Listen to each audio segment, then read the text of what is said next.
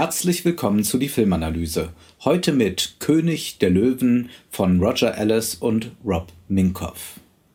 Es ist vermutlich der schlimmste Disney-Film, den der Konzern jemals produziert hat. Wolfgang M. Schmidt geht mit Disney-Filmen immer wieder hart ins Gericht. Jede Woche geht der deutsche Kritiker aus dem Rheinland in seinem Format Die Filmanalyse den ideologischen Hintergründen von Hollywood-Blockbustern auf den Grund. Seine Filmkritiken heben sich dabei stark von anderen YouTube-Formaten ab. Schmidt zieht seine Schlüsse nicht einfach so aus dem Bauch heraus. Er zitiert dabei Philosophen, Ökonomen, politische Denker und andere Intellektuelle. In seiner Filmanalyse wird vor keinem Publikumsliebling Halt gemacht. So ist Schmidt beispielsweise kein großer Fan von Robert Zemeckis Forrest Gump. Dieser Film hat ein primäres Ziel, die Verblödung des Zuschauers. Jedes kritische Denken soll verhindert werden, aufgelöst werden. Kurzum, dieser Film hat unseren Hass verdient. Schmidt kritisiert nicht nur gerne Hollywood-Filme, sondern auch große deutsche Produktionen. Die Filme von Till Schweiger kommen dabei besonders schlecht weg. Auch den sehr erfolgreichen deutschen Kinofilm Fuck You Goethe sieht Schmidt kritisch. Der Rechtsruck, der spiegelt sich auch in der deutschen Komödie wieder. Regisseure wie Till Schweiger oder Borat Aktekin helfen dabei mit ihren Machwerken kräftig mit. Während Till Schweiger dabei mit dem Holzhammer seine regressive Ideologie dem Zuschauer einhämmert, geht Borat Aktekin minimal subtiler vor. In der Fuck You Goethe-Reihe konnten wir ja schon erleben, wie wir uns zu sozial Schwachen zu verhalten haben. Wir sollen sie nämlich verachten. Für Wolfgang M. Schmidt ist freilich nicht jeder moderne Hollywood-Film schlecht. Seine Analyse zu Christopher Nolans neuestem Film Tenet fällt positiv aus. Er konstatiert hier einen Bezug zur Realität und dem politischen Diskurs. Tenet ist der Film zum Klimawandel schlechthin. Nicht nur haben wir schon in der Gegenwart ja einen gewissen Generationenkonflikt und wir haben da auch schon einen gewissen Hass der Jungen auf die Alten, aber auch der Alten auf die Jungen. Der Film verhandelt doch unser Verhältnis zur Zukunft. Abseits der Filmanalysen widmet sich Schmidt noch anderen Medienprojekten. Eines davon ist der Wirtschaftspodcast Wohlstand für alle, den er gemeinsam mit dem Studenten Ole Nymon betreibt. Die beiden sprechen darin über Geld und Wirtschaftspolitik aus einer linken Perspektive. In einer Episode thematisieren sie beispielsweise das Verhältnis zwischen Markt und Staat. Anfang 2020 hätten wohl auch die meisten konservativen und liberalen Politiker gesagt, der Staat soll sich mal schön raushalten. Das bedeutet aber zuallererst Steuersenkungen für Unternehmen und Reiche über intellektuellen Content auf YouTube, den Stellenwert von Wirtschaftspolitik im gesellschaftlichen Diskurs sowie über die Anzüge, die er in all seinen Videos trägt, spricht Wolfgang M. Schmidt im Interview. Sie sind ja mittlerweile ähm, schwierig zu bezeichnen, würde ich sagen, weil sie sind einerseits natürlich Filmkritiker, YouTuber, aber schon lange nicht mehr nur das. Sie machen ja auch diverse Podcast-Projekte, sie schreiben immer wieder Stücke für Zeitungen etc. Als was würden Sie sich eigentlich bezeichnen? Sind Sie vorrangig YouTuber? Sind Sie Journalist? Ich bin mit Sicherheit kein Journalist und ich bin auch niemand, der investigativ recherchiert und bin auch niemand, der jetzt äh, bei einer Zeitung ist, sondern hin und wieder schreibe ich für Zeitungen wie den Freitag oder die NZZ. Ich bin sicherlich YouTuber und Podcaster, auch wenn das vielleicht ein bisschen merkwürdig klingt, denn einen YouTuber zum Beispiel stellt man sich anders vor. Es ist schon so eine Mischung aus Entertainer vielleicht, äh, öffentlicher, intellektueller, irgendetwas dazwischen, vielleicht etwas, wofür es noch keine Bezeichnung gibt. Und das ist eigentlich das Schöne auch bei der Sache, dass ich mir das selbst ja nicht so ausgemalt habe, dass das sich einmal so entwickelt. Meine äh, Berufsträume, als ich 16, 17 war, waren sicherlich, äh, dass ich ähm, vielleicht eine universitäre Karriere mache oder dass ich irgendwann im Fernsehen bin. Auch da gab es ja Vorbilder wie zum Beispiel ein Marcel Reich-Ranitzky. Aber dass sich das mit dem Internet so entwickelt, dass wir ähm, Podcasts haben ähm, und all diese Dinge, das habe ich ja nicht äh, vorhergesehen und dass das die eigentliche, äh, äh der eigentliche Weg dann für mich wird, das habe ich ja überhaupt nicht erwartet.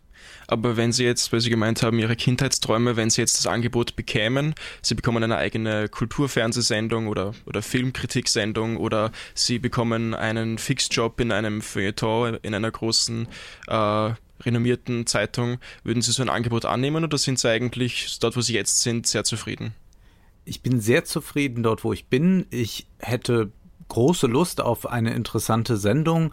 Was ich garantiert nicht machen würde, ist jetzt zu einer Zeitung zu gehen und in einer Redaktion zu arbeiten denn meine Arbeitsweise ist nicht so ausgerichtet, dass sie da so gut mit zusammenpasst. Ich arbeite viel, sieben Tage die Woche, aber bitte immer genau dann und so, wie ich mir das vorstelle. Und ich kann auch sehr ausdauernd und lang arbeiten. 14, 16 Stunden am Tag sind auch kein Problem, aber so, dass ich dann entscheide, wann ich etwas tue und wie ich das tue. Und ich möchte eigentlich nicht laufend konferieren müssen. Ich möchte auch ehrlich gesagt nicht mit Kollegen mir ein Büro teilen müssen. Ich bin da schon sehr äh, solitär unterwegs. Also ihr, Ihre Arbeitspräferenzen sind ziemlich Corona-tauglich, könnte man sagen. Absolut. Also ich war wie kaum ein anderer darauf vorbereitet, habe ich den Eindruck, ohne dass ich mich darauf vorbereitet habe.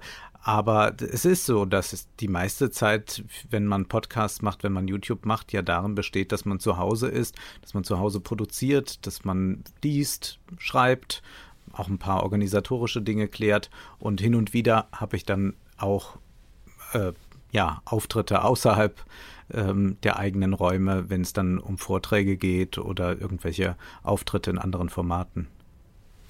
Sie machen jetzt schon ein paar Jahre dieses YouTube-Format Filmanalyse und die anderen sind so dazugekommen. Ähm, die meisten ihrer Videos sind so im fünfstelligen Bereich, was die Aufrufe betrifft. Einzelne noch ein bisschen mehr, aber die meisten sind so ja bei 50.000 mhm. unterschiedlich. Ähm, ist das eine Reichweite, mit der Sie gerechnet haben und sind Sie damit zufrieden oder denken Sie sich, Sie möchten, hätten eigentlich jetzt schon gern eine Million Zuseher jedes Mal oder ich würde mich nicht wehren, wenn es eine Million sind, aber ich weiß, dass diese Inhalte niemals das ganz breite Publikum ansprechen werden. Ich bin manchmal selbst davon überrascht, wie gut es doch läuft und was man alles sagen kann in einer Ausführlichkeit und auch auf einem Niveau, wo wahrscheinlich jeder Fernsehredakteur sagen würde, um Gottes Willen, äh, da machen wir entweder drei Sendungen draus oder versuchen wir das mal in drei Minuten zu sagen und können wir nicht ganz viel streichen. Und ich mache das einfach, weil das für mich ganz entscheidend ist, das so zu tun, wie ich mir das denke. Und ich sehe dann, dass das unglaublich viel und positive Resonanz hat, so dass ich eigentlich ähm, da manchmal überrascht bin, dass es doch viel besser läuft, als man oft sagt. Und das ist ja auch meine Erfahrung bei den Podcasts, dass man äh, durchaus auch sehr lange sprechen kann und es keineswegs so ist, dass nach drei Minuten, wie das so gerne behauptet wird, alle aussteigen und äh, nur noch ganz wenige bleiben. Nein, es bleiben durchweg sehr, sehr viele. Und die, die aussteigen, die würde man auch mit einem sieben Minuten Video oder mit einem sieben Minuten Podcast nicht bekommen. Die steigen nämlich dann bei Minute eins aus. Ähm, das heißt, es muss um die gehen, die bleiben wollen, die daran interessiert sind und die sich auch die Mühe machen, äh, zuzuhören, mitzudenken und für die macht man es und wenn das noch mehr werden sollte, dann wäre das wunderbar. Aber ich will mich da wirklich nicht abhängig machen von einer Quote. Also ich verrate mal was, ich habe noch nie diese große YouTube-Statistik, die, wenn man so viele Abonnenten hat, wie ich das habe, genau sich auswerten kann und man kann auch mit den Leuten von YouTube in Kontakt treten und die können einem Tipps geben, wie man mit welchen Titeln und mit welchen Möglichkeiten, Veröffentlichungszeiten das Ganze noch mehr pushen kann. Ich habe mich damit wirklich noch nie beschäftigt. Also ich weiß natürlich, wie viele Abonnenten ich habe. Ich weiß auch dann immer, wie die Videos so laufen, aber das kann ich mir auch denken. Ich weiß, wenn ich einen Klassiker aus den 50er Jahren bespreche, hat der einfach weniger Aufrufe, als wenn ich eine Polemik gegen Till Schweiger veröffentliche. Das heißt aber jetzt für mich eben nicht, dass ich jede Woche eine Polemik gegen Till Schweiger veröffentliche, sondern wenn es sein muss, muss es sein. Aber sonst mache ich einfach äh, das, was anfällt oder was mich gerade interessiert und manchmal auch, was äh, sich manche besonders wünschen, dass ich das mal bespreche die Aufmachung ihrer Videos ist ja doch sehr, ich will jetzt nicht sagen altmodisch, aber klassisch, sag ich mal. Also es ist jetzt nicht das klassische äh, Web-Video-Umfeld, was man so gewohnt ist. Also es ist eben mit Bücherhintergrund und sie sitzen da in einem Stuhl und reden da recht nüchtern einfach über ihre Inhalte. Ähm, ist das absichtlich eine Antithese zu diesen zu dieser Optik, die, die man in den sozialen Medien sonst gewohnt ist, oder ist das einfach ihr Ding und sie ziehen das durch? Ja, das ist ganz bewusst davon abgesetzt. Das war mir von Anfang an wichtig, dass ich zwar die Plattform YouTube nutze, dass ich aber nicht diese YouTube-Logik bedienen muss, beziehungsweise die Logik der YouTuber. Bei den YouTuber ist es ja oft so, man sieht sie und merkt, die haben noch nie ein Buch von innen gesehen und derart sind dann auch die Videos gestaltet und so sind dann auch die Inhalte, wenngleich diese Leute gar nicht mehr von Inhalt sprechen, sondern nur noch Content sagen. Und da wollte ich mich ganz klar von absetzen. Ich wollte aber zugleich auch zeigen, dass auf der Plattform sehr viel mehr möglich ist als diese Blödel-Videos. Und das war, als ich das 2011 begann, noch was sehr, sehr Neues, dass das in Deutsch, also im deutschsprachigen Bereich gab es das so gut wie gar nicht. Inzwischen hat sich das etwas geändert, aber wir sind immer noch am Anfang. Es ist noch keineswegs so, dass jetzt äh, man davon sprechen kann, dass da alle Marktlücken zu sind. Wie können Sie sich denn generell die Situation erklären, dass auf sozialen Medien, eben allen voran YouTube, aber das gilt ja auch für andere, dass Kanäle, also dass zum Beispiel der, der, der größte deutschsprachige YouTube-Channel, ich glaube es ist immer noch, ist Bibis Beauty Palace. Und Kanäle wie ihrer, vielleicht gibt es noch wesentlich mehr und ich habe sie nicht entdeckt, könnte gut sein, wenn sie auch eine Nische bedienen, gehen im Vergleich unter. Natürlich, es gibt ein Publikum und dieses Publikum schätzt diesen, diese Inhalte auch sehr, aber es ist doch sehr klein im Vergleich. Wie, wieso ist das denn so? Natürlich, ähm, dass die Masse jetzt nicht, nicht Filmkritiken liest, ist zwar klar, aber ist, der, ist die Nachfrage nach dieser Art Video wirklich so gering? Ich denke, es sind zwei Dinge, die da mit reinspielen. Einmal sind es die Algorithmen, die nach dem Matthäus-Prinzip arbeiten. Wer hat, dem wird gegeben. Und wenn man erst einmal sich früh eine große Reichweite in irgendeiner Weise, weil man auf virale Hypes aufgesprungen ist, aufgebaut hat, dann ist das etwas, was sich von selbst immer, immer weiterentwickelt. Es ist ein bisschen so, wie reiche Leute sagen, die erste Million war schwer, aber dann gingen alles, äh, alle weiteren kamen wie von allein. So ist es ein bisschen auch mit den Algorithmen. Zudem kommt, dass äh, das Inhalte sind bei YouTube, die sehr werbefreundlich sind. Also nicht nur machen diese Personen Werbung in ihren Videos, Produktplatzierung und all das, sondern das ist auch etwas, was Werbekunden besonders anzieht und was sie interessiert und wofür sie auch gerne Geld ausgeben, was wiederum YouTube interessiert.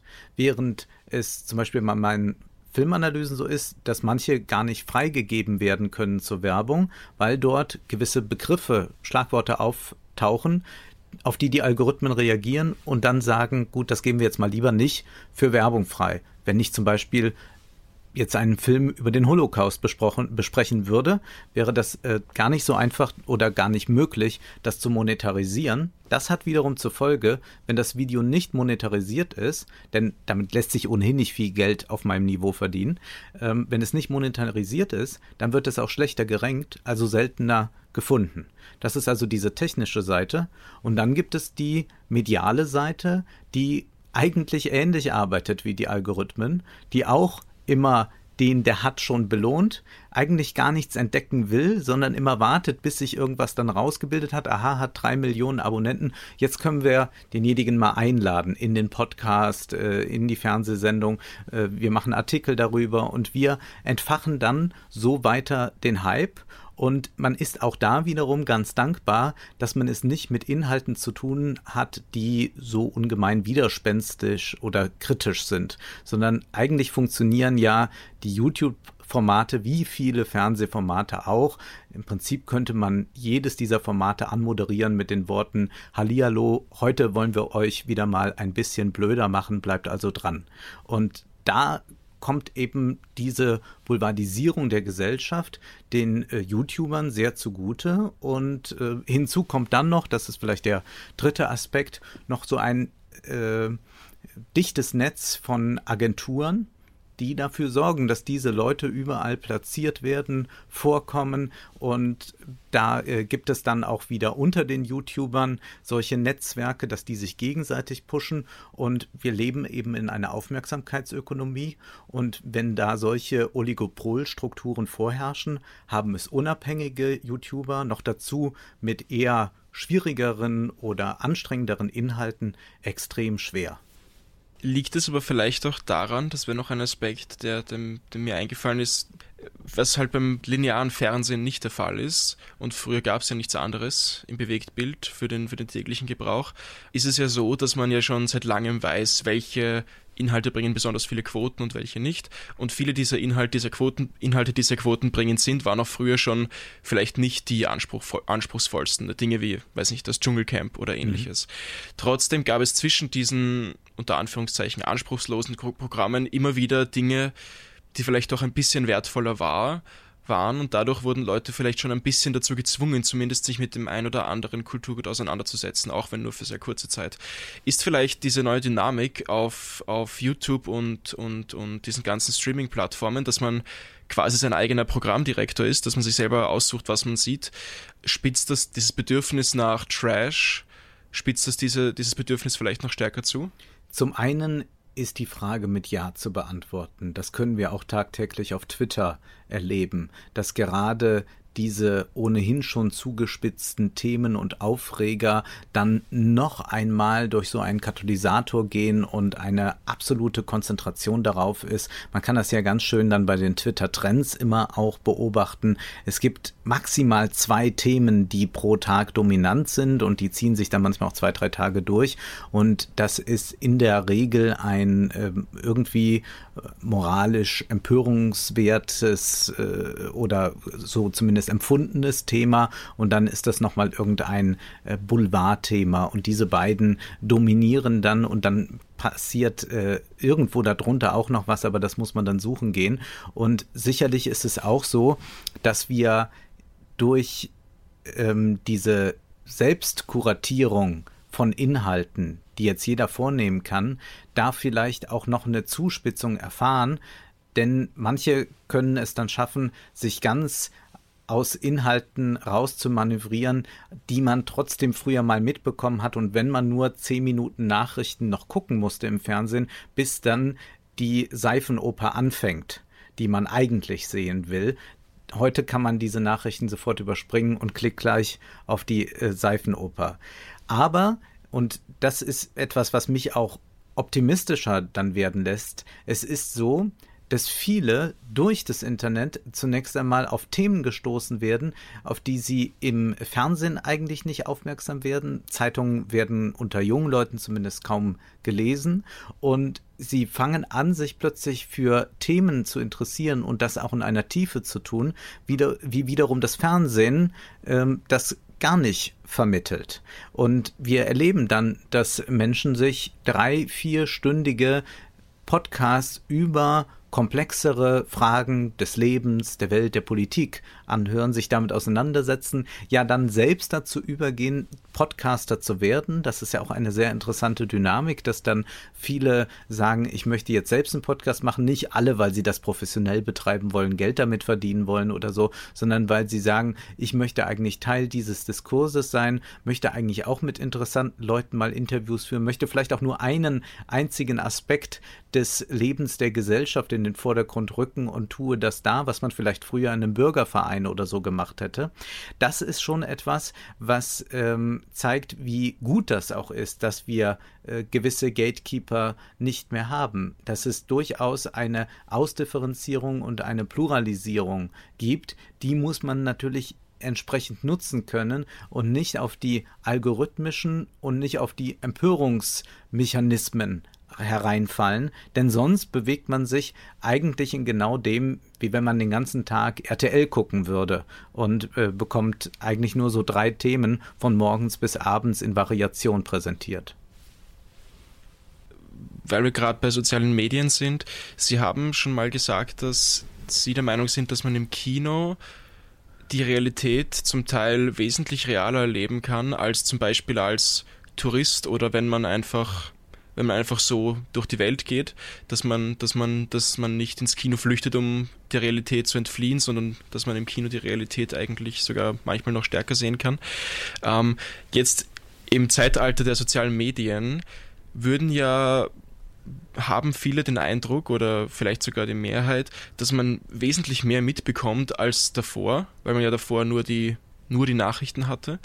Ähm, und das ist ja dann nochmal ein ganz anderes Bild von Realität. Also es ist, es ist natürlich auch ein, ein Zerrbild, klarerweise, eben durch Falschinformationen, durch Algorithmen, durch, durch ähm, falsche, falsche Relationen gewisser Themenbereiche. Wie, welche Rolle nimmt das Kino denn in so einem Kontext ein, wenn man prinzipiell der Meinung ist, wir kriegen doch eh schon so viel von der Außenwelt mit? Kann das Kino uns dann noch dazu bringen, dass wir glauben, etwas Neues über die Welt zu lernen? Oh ja, das glaube ich schon, da das Kino noch etwas kann, nämlich die Wirklichkeit uns wirklicher präsentieren durch Verdichtung. Das Kino verdichtet Diskurse. Das Kino verdichtet, was wir gesellschaftlich vorfinden. Es ist eine ähm, Komprimierung von ganz vielen soziologischen Studien, wenn man so will.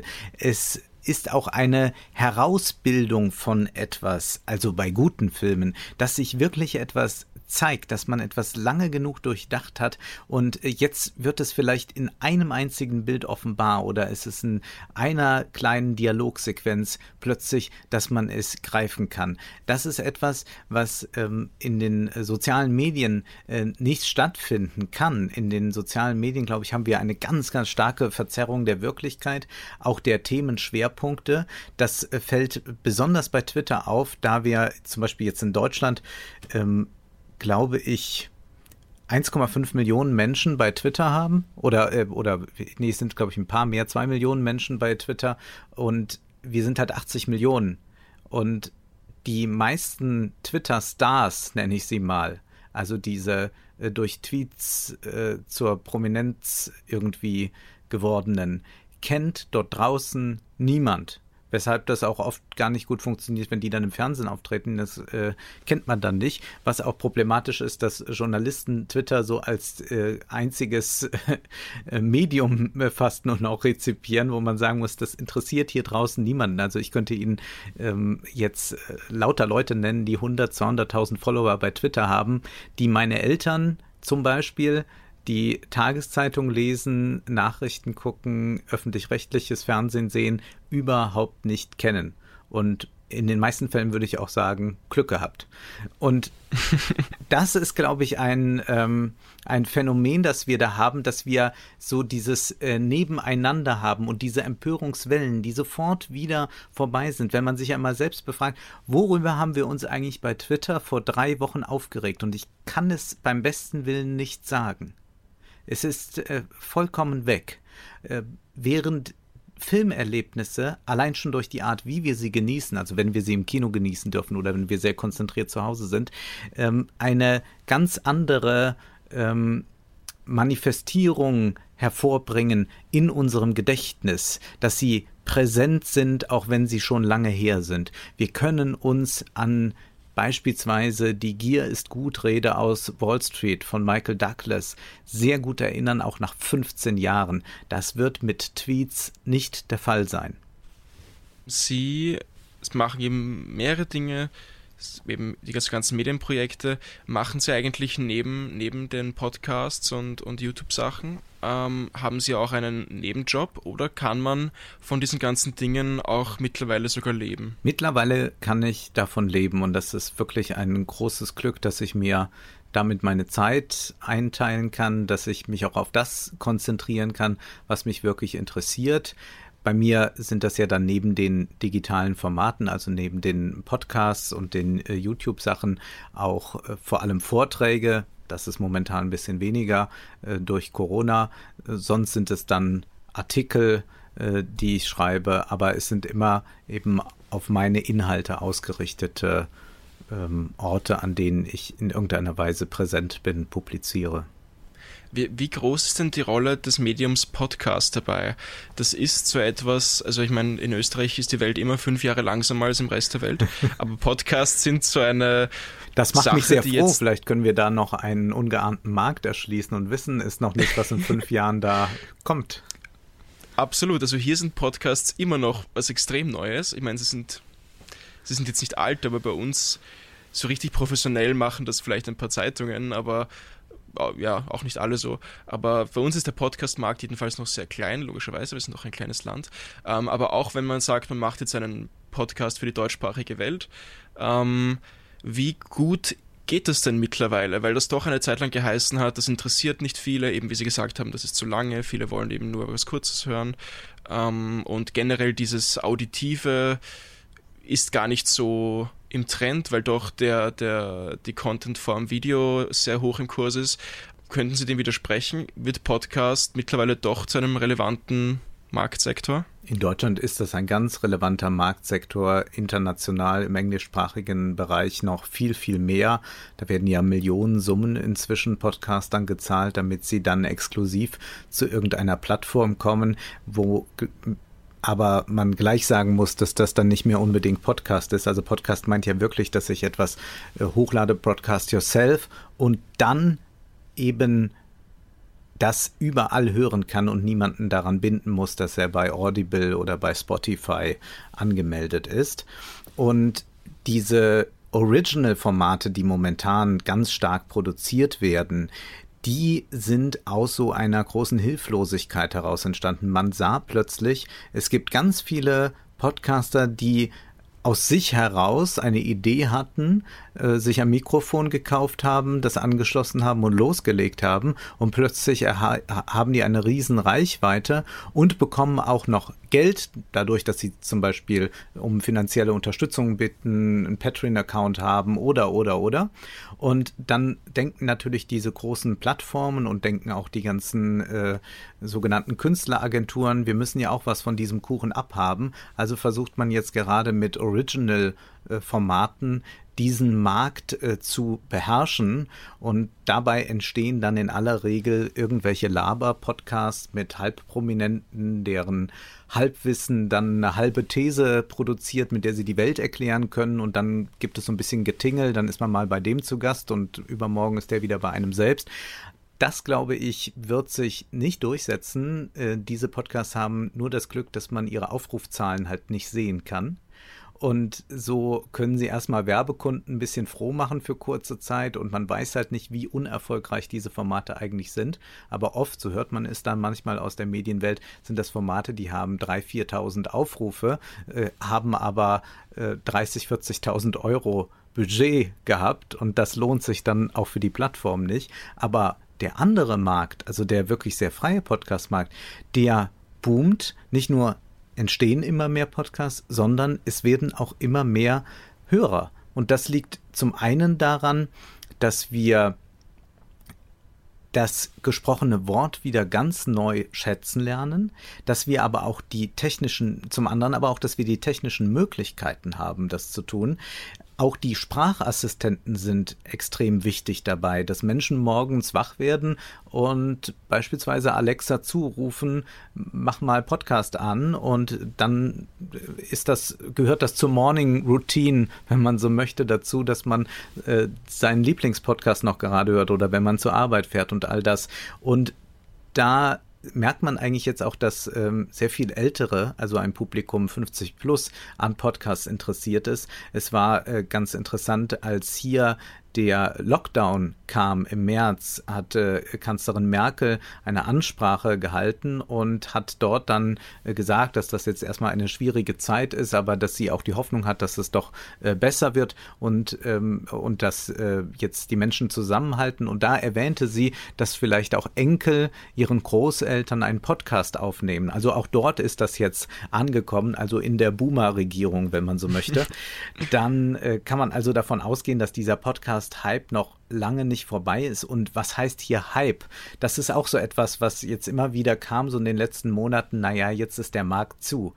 Nie würde jemand behaupten, jetzt sind aber mal genug Bücher geschrieben worden, ab, ab nächstes Jahr keine Frankfurter Buchmesse mehr oder so, würde niemand behaupten, das geht auch weiter. Und manche Formate versanden auch wieder, manche interessieren vielleicht auch nicht, äh, da regelt vielleicht auch manches der Markt richtig, manche haben auch nicht das Durchhaltevermögen, aber an sich glaube ich an den Podcast. Aber weil ich das gerade anspreche, Durchhaltevermögen ist schon sehr, sehr wichtig. Also wenn man wirklich mit Inhalten was machen will, muss man einen sehr, sehr langen Atem haben und man kann nicht erwarten, macht sieben Folgen YouTube oder Podcast und schon ist man in irgendeiner Weise bekannt. In den ersten vier Jahren hat sich, also in den ersten vier Jahren Filmanalyse, hat sich so gut wie keiner für mich interessiert. Und jetzt sind Sie froh, dass Sie durchgehalten haben. Ja, auf jeden Fall. Das war aber auch für mich ganz klar, dass ich äh, durchhalte, denn ich war ja davon überzeugt und habe ja auch Zuspruch bekommen, nur eben in einem ganz kleinen Rahmen, habe aber keine Vortragseinladung bekommen, keine irgendwelche anderen Angebote, wusste aber, dass ich das weitermachen will, weil ich davon überzeugt war und das äh, war für mich auch damals ja noch erstmal der Ausgleich zur Universität, an der ich ja auch war und bei der ich dachte, das ist jetzt der Ort, an dem man bleibt. Und dann habe ich aber doch recht schnell feststellen müssen, dass die meisten Geisteswissenschaftler eingeklemmt sind zwischen Drittmittelanträgen und Sammelbänden. Und dann war ich doch sehr sicher, dass das meine Zukunft nicht sein wird. Weil Sie Podcast-Zahlen angesprochen haben, wie viele hören denn zum Beispiel Wohlstand für alle ungefähr? Bei Wohlstand für alle sind es mehr als 20.000 äh, Hörer pro Folge kontinuierlich und dann gibt es Ausreißer nach oben. Das heißt, wenn wir zum Beispiel über Friedrich Merz den möglicherweise nächsten Bundeskanzler in Deutschland, Gott bewahre, einen Podcast machen und seine Wirtschaftsideologie vorstellen, sind es doppelt so viele Aufrufe, dann können das auch 30, 40.000 sein, aber es sind immer über 20.000 das ist eben ein gutes Stichwort, dieser Podcast, weil eben Sie sind auf YouTube eben bekannt als Kunstkritiker. Aber wie, woher kommt denn Ihr Engagement, Ihre Leidenschaft und Ihr ihr Wissen auch über, über Wirtschaftspolitik eigentlich und Politik allgemein, weil sie haben, korrigieren Sie mich, wenn ich was Falsches sage, aber Germanistik studiert, ja. Philosophie und Kunstgeschichte. Kunstgeschichte. Ähm, das sind zwar alles Wissenschaften, die nicht völlig politikfern sind, aber sie, sie haben jetzt zum Beispiel nicht Politikwissenschaft oder so studiert. Stammt das aus eigener Motivation?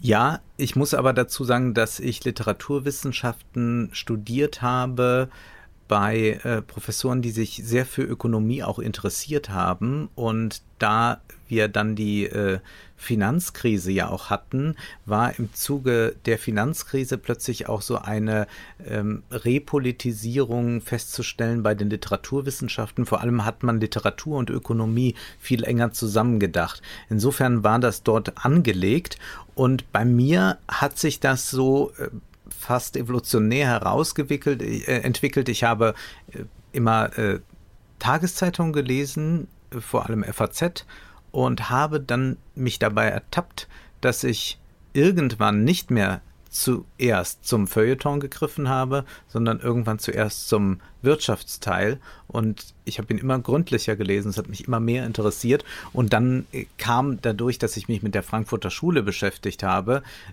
die eine kapitalismuskritische äh, Position einnimmt. Und da ich mich mit Karl Marx beschäftigt habe, der den Kapitalismus analysiert, äh, eins zum anderen. Und irgendwann dachte ich dann, eigentlich schade, dass es nicht einen Wirtschaftspodcast gibt, der vielleicht mal mit einem marxistischen Ansatz manches beleuchten würde oder der nicht einfach immer diese neoklassische Lehre vertritt. Äh, es muss da noch was anderes geben, dachte ich mir, als Hans-Werner Sinn. Und so kam es dann, dass äh, ich mit Ole Nymon darüber sprach und wir uns dann einig waren, dass es das am besten geben wird, wenn wir es machen und am schnellsten geben wird. Und so ist das dann gekommen. Aber das Wirtschaftsinteresse war schon beim Studium sehr stark da, auch weil ich diese Theorien zum Neoliberalismus gelesen habe, mich eigentlich auch äh, recht früh dafür interessiert habe, was äh, in China passiert, da kam eins zum anderen und da diese ganzen kapitalismuskritischen Filme nach äh, 2008 auch in die Kinos kamen, musste man sich mit Ökonomie auf ganz andere Weise beschäftigen. Gibt es überhaupt so etwas wie einen unpolitischen Film bei, bei Kritiken wie, wie Ihren oder anderen, die doch auch immer sehr auf Politisches gehen. Das gibt es nicht nur bei Film, das gibt es auch bei Architektur und anderen Kunstformen. Ähm, den meinen, ja, was, was man da immer hineininterpretiert, das ist doch alles nur ein Film und da soll man nicht alles so politisch sehen. Ist es überhaupt möglich, einen Film unpolitisch zu machen? Einen gänzlich unpolitischen Film gibt es nicht. Es gibt sicherlich Filme, die weniger politisch sind im Sinne von, sie spiegeln direkt politische Wirklichkeit wider oder formulieren politische Utopien, Dystopien. Sicherlich sind jetzt äh, Beziehungskomödien, die sehr bei sich bleiben, die wirklich nur kleine familiäre Konflikte verhandeln, nicht so politisch wie ein Drama über die Wall Street. Aber auch hier ist ja das Private durchaus politisch und man kann, wenn man sich alte Komödien zum Beispiel mit Doris Day aus den 50er, 60er Jahren ansieht, äh, erkennen, dass sich politisch unglaublich viel gewandelt hat. Das zeigt sich nur äh, schon darin, wie Männer und Frauen miteinander kommunizieren. Insofern reproduzieren Filme dann oft auch politische Wirklichkeiten und das kann auch im ganz Kleinen stattfinden. Gänzlich politische Filme gibt es also nie. Gibt es Filme, die Sie eigentlich schlecht finden, also die Sie nicht gut finden, Sie aber trotzdem genießen? Neudeutsch würde man dazu Guilty Pleasure sagen. Also Dinge, wo Sie wissen, es ist schlecht, aber Sie können es trotzdem genießen. Ich sehe unglaublich gerne romantische Komödien. Und auch die schlechten sehe ich in irgendeiner Weise gern. Ähm, ich glaube, dass ich es dann doch genießen kann, dass es so Momente des äh, Kitsches gibt, die man eigentlich immer mal wieder auch selbst gerne erlebt. Und diese ähm, dann auf der Leinwand äh, zu sehen, noch dazu mit schönen Menschen, gut beleuchtet, alles sehr angenehm. Das ist etwas, ähm, was ich durchaus genießen kann oder was ich auch sehr mag, sind eben James Bond-Filme. Wenngleich mir dieser imperialistische Impetus, der da an den meisten doch sehr stark mitschwingt, eher zuwiderläuft. Aber ich kann das sehr, sehr genießen. Das heißt, man geht ja nicht ins Kino nur, um dort äh, sich selbst bestätigen zu lassen, beziehungsweise äh, dort das Richtige zu erleben, sondern man geht ja auch ins Kino, um dort einmal das Falsche oder beziehungsweise das äh, zu, zu sehen, was man sich vielleicht sonst eher verkneifen würde. Das heißt, das Kino äh, funktioniert keineswegs so, dass es einfach so eine Verlängerung des Lebens ist, sondern es ist eigentlich ein Ort der anderen Lebensmöglichkeiten, der geheimen Träume, manchmal auch der perversen Fantasien, die dann dort ausgelebt werden können im Dunkeln. Und das ist äh, das äh, Schöne eigentlich am Kino. Deshalb ist das Kino auch in dem Sinne kein moralischer Ort, sondern es ist eigentlich ein Ort, der uns genau deshalb reizt, weil er so schön unmoralisch ist, weil wir zum Beispiel auch dort sitzen können und Menschen die ganze Zeit anstarren können, wie wir das wollen und uns nur auf Details eines Körpers konzentrieren können, etwas, was man in der direkten Kommunikation mit Menschen nicht tun würde, weil es unanständig ist. Gut, dann zum Schluss noch ein paar persönliche Sachen. Ähm, Sie sind eben, wie gesagt, Sie geben sich eben in der Öffentlichkeit sehr, könnte vielleicht sagen, prüde oder wie auch immer man das nennen möchte. Ähm, prüde? Äh, Nein. Naja, also sehr eben immer in Anzügen gekleidet, zwar teilweise sehr hippen Anzügen, aber, aber immer aber, wieder. Aber sehen Sie, das ist ja nicht prüde. Also ich bin davon überzeugt, wir müssen die Krawatte wieder in die Mitte der Gesellschaft holen. aber das ist ja nicht äh, Prüderie. Also Prüderie ist doch eigentlich genau das, was wir bei äh, Instagram und sonst wo präsentiert bekommen. Also äh, Körper, die ausgestellt werden, die so glatt polierte Oberflächen sind, dass sie äh, zwar Sexiness vorgaukeln, aber eigentlich so ähm, uninteressant sind und so geheimnislos sind wie jedes äh, gut designte Smartphone. Also Sie sehen sich mit Ihren Anzügen auch ein bisschen als, das ist auch ein bisschen eine, vielleicht ein rebellischer Look in Zeiten wie diesen? In gewisser Weise ja. Also es ist sicherlich heute jetzt nicht so rebellisch, sich piercen und tätowieren zu lassen. Das ist jetzt äh, nicht mehr so besonders. Vielleicht ist das jetzt auch schon wieder eine Gegenkultur, wenn man einen Anzug anzieht. Ich trage den Anzug auch deshalb, weil er ein unglaublich praktisches Kleidungsstück ist. Es ist doch herrlich, wenn man äh, den Schrank öffnet, sagt, heute ziehe ich den Anzug an und dann ist man angezogen. Man muss sich auch gar nicht mehr äh, groß um Kombinationsfragen kümmern und man ist äh, gut eingepackt, äh, es ist aber zugleich auch bequem. Ich finde, den Anzug ist, also das ist das, das ideale Kleidungsstück überhaupt. Also das tragen Sie immer, nicht nur vor der Kamera. Genau, ja. also Wolfgang Schmidt im Internet ist keine Kunstfigur. Das ist keine Kunstfigur, nein. Es gab mal ein, ein etwas sehr Interessantes. Ich ähm, war mal zu spät dran im Kino. Das war äh, ich ähm, und ich hatte eine Strickjacke an. Äh, ich, also ich musste schnell aufbrechen und hatte keine, äh, also keine Zeit mehr.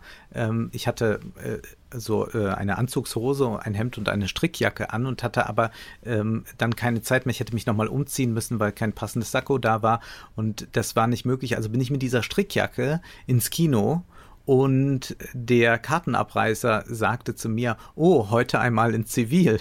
das ist mir dann noch nie wieder passiert. Also ich äh, habe auch eine, eine Strickjacke, aber ich trage eigentlich immer Anzug. Und wenn ich äh, rausgehe, warum auch nicht? Also es ist ja nicht jetzt ähm, so, dass ich, also wenn man sich ältere Filme ansieht, da läuft ja jeder mit Anzug rum. Also in den 50er, 60er Jahren werden Sie kaum Filme finden, in denen die Menschen nicht mit Anzügen rumlaufen. Das war ja mal äh, ganz üblich. Und wie gesagt, ich finde, das ist ein sehr, sehr praktisches und bequemes Kleidungsstück und noch dazu ähm, hat man ja dann auch ähm, so eine gewisse Bandbreite, wie man damit spielen kann, dass es so formal streng ist. Denn wenn man alles machen kann, dann ist es ja auch schon wieder langweilig. Aber wenn man doch ein bisschen auf eine Form festgelegt ist, dann kann man damit spielen. Und das finde ich auch das Reizvolle eigentlich am Anzug. So Spielereien wie das Kapuzenhemd zum Beispiel. Genau, das, äh, das Kapuzenhemd, da war ich sehr froh, dass ich das gefunden habe, ja. Okay, was, ähm, das kommt da natürlich auch ein bisschen vor. Es gibt jetzt schon, ich habe jetzt bis jetzt zwei gesehen, vielleicht gibt es noch mehr. Es gibt ja jetzt schon die ersten Meme-Seiten über Wolfgang Schmidt. Ja. Ähm, was, was halten Sie denn davon, dass, Sie da jetzt, dass es da jetzt so einen Personenkult um Sie gibt? Ich meine, er ist noch sehr klein auf Instagram, glaube ich, 300 Follower, aber wer weiß, vielleicht wächst das auch einmal. Ich glaube, es sind sogar mehr. Es ist Ach, ganz amüsant. Und ich würde es auch nicht als Personenkult beschreiben. Also das Internet lädt dazu ein, dass man ständig etwas herausfiltert, rauskopiert, diese Kopie modifiziert, wieder neu einstellt, also diese äh, Kultur des äh, Samplens, des Remixens, äh, das alles doch sehr palimpsestartig im Internet ist und dass ich in diese Entwicklungen da auch reinkomme, ist ja vollkommen in Ordnung. Und das minimiert ja auch gar nicht meine Inhalte, sondern das sind ja auch gerade bei diesen Memes Dinge, die äh, sehr durchdacht sind. Also da wird ja versucht, mit äh, zwei, drei Bildern oder mit einer kleinen Collage eine Idee, die ich zum Beispiel in der Filmanalyse oder in Wohlstand für alle geäußert habe, dann nochmal äh, auf den Punkt zu bringen. Und das ist ja wirklich ein sehr, sehr äh, intelligenter Umgang damit. Und das ist ja auch das, was wir im Prinzip im Kleinen auch tun, dass wir uns vielleicht irgendwie eine, eine lustige Notiz an die Seite eines Buches schreiben oder ein Bildchen malen oder irgendetwas. Das heißt, das ist ja ein wirklicher Umgang auch mit Inhalten und das finde ich äh, eigentlich sehr amüsant, was da passiert. Alles klar, na, die werden sich sicher darüber freuen, wenn sie das hören. Gut, das wäre von meiner Seite alles. Es war auf jeden Fall sehr interessant. Ja, vielen Dank. Es war mir eine große Freude. Ähm, vor allem, ich habe es ja äh, schon ähm, unter drei gesagt, eben, dass ich ähm, Wien sehr mag. Und äh, so ist es doch eine Freude, zumindest mit Wien ein bisschen zu sprechen, wenn ich momentan auch leider nicht da sein kann. Als Wiener hört man das natürlich sehr gern. Ähm, ja, vielen Dank für Ihre Zeit, Herr Schmidt. Vielen Dank.